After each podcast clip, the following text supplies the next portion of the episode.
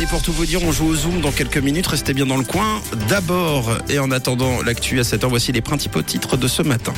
Le Conseil fédéral a été désavoué par le national au sujet des garanties fédérales accordées suite au sauvetage de Crédit Suisse. Contrairement aux sénateurs, les députés ont refusé dans la nuit les crédits urgents de 109 milliards de francs. La Chambre des cantons doit reprendre le dossier aujourd'hui. Un nom du Parlement au crédit n'aurait pas d'impact réel car les montants ont déjà été engagés. En revanche, cette décision sonne comme un désaveu de la stratégie adoptée par le Conseil fédéral.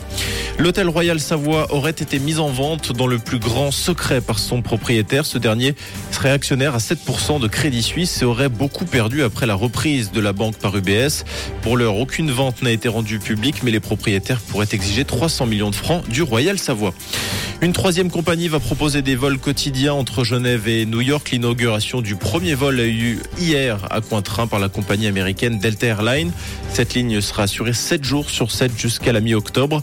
Le porte-parole de Genève Aéroport a déclaré qu'à terme, le but était de proposer des vols vers d'autres villes des États-Unis et d'Amérique du Sud. Et on vous donne rendez-vous dès 7h pour tous les titres développés.